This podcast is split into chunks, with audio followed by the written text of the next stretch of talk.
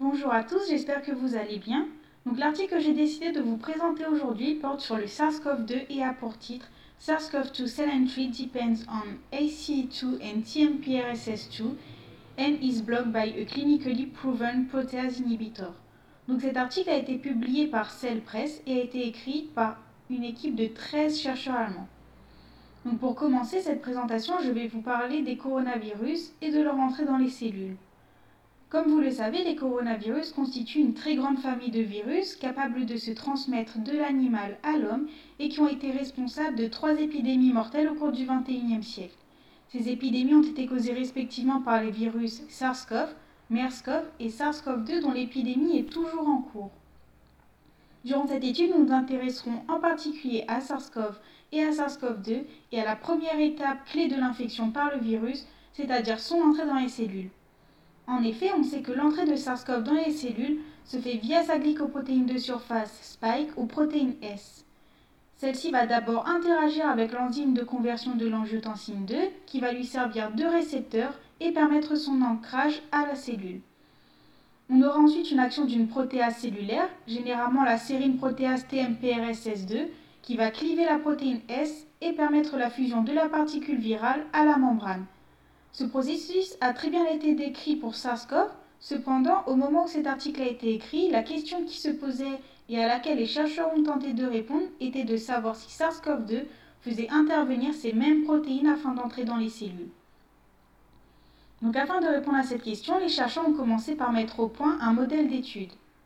En effet, ils n'ont pas travaillé directement avec le virus, mais ont construit des virus chimères à partir du virus de la stomatite vésiculaire.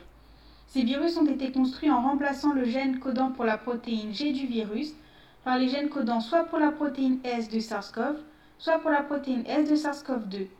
Des gènes codant pour la GFP ainsi que pour la luciférase ont également été ajoutés. Selon l'étape de l'étude, diverses cultures cellulaires ont été mises en contact des trois différents virus et l'infection des cellules par le virus a ensuite été étudiée par mesure de l'activité de la luciférase. Donc puisque le but de cette étude était d'obtenir des informations sur l'entrée du virus dans les cellules, l'équipe a d'abord cherché à savoir quelle lignée cellulaire était susceptible à l'infection médiée par cette protéine S. Pour cela, ils ont donc mis leur chimère de VSV, exprimant soit la protéine de surface S de SARS-CoV, soit celle de SARS-CoV-2, en contact de diverses lignées cellulaires humaines et animales.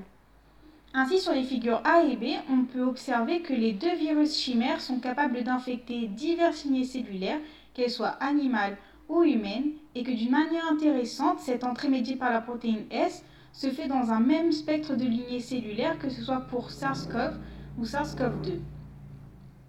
Ensuite, afin de comprendre pourquoi l'entrée médiée par la protéine S se fait dans les mêmes lignées, l'équipe a ensuite cherché à savoir si l'entrée de SARS-CoV-2 se faisait donc bien aussi grâce à l'enzyme de conversion de l'angiotensine 2.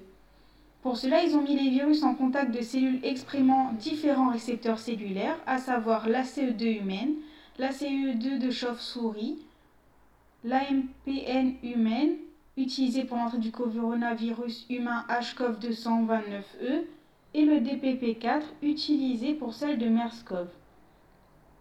On peut ainsi voir sur la figure A que l'entrée de SARS-CoV-2 se fait uniquement par la CE2, comme pour SARS-CoV. En accord avec ces résultats, on peut observer en figure B que l'utilisation d'anticorps dirigés contre l'ACE2 permet de diminuer l'entrée médiée par la protéine S des virus et que cette diminution se fait selon une action qui est dose dépendante. Plus on utilise d'anticorps et moins on a d'entrée du virus.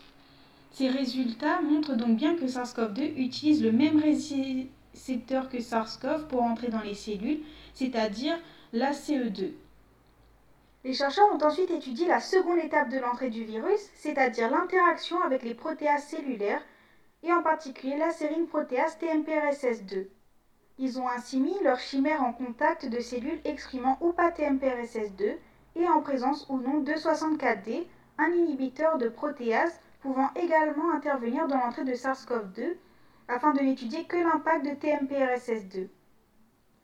Ici, sur la figure 1, on peut voir que les cellules n'exprimant pas TMPRSS2 mais exposées à E64D sont faiblement affectées par le virus. Cependant, on note que chez les cellules exprimant TMPRSS2, on a une bonne entrée du virus qui n'est pas affectée par l'ajout de E64D, ce qui montre donc bien que l'entrée médiée par protéine S implique la sérine protéase TMPRSS2. À partir de là, les chercheurs ont cherché à savoir si l'utilisation d'un inhibiteur de cette TMPRSS2 pourrait bloquer l'entrée du virus dans les cellules.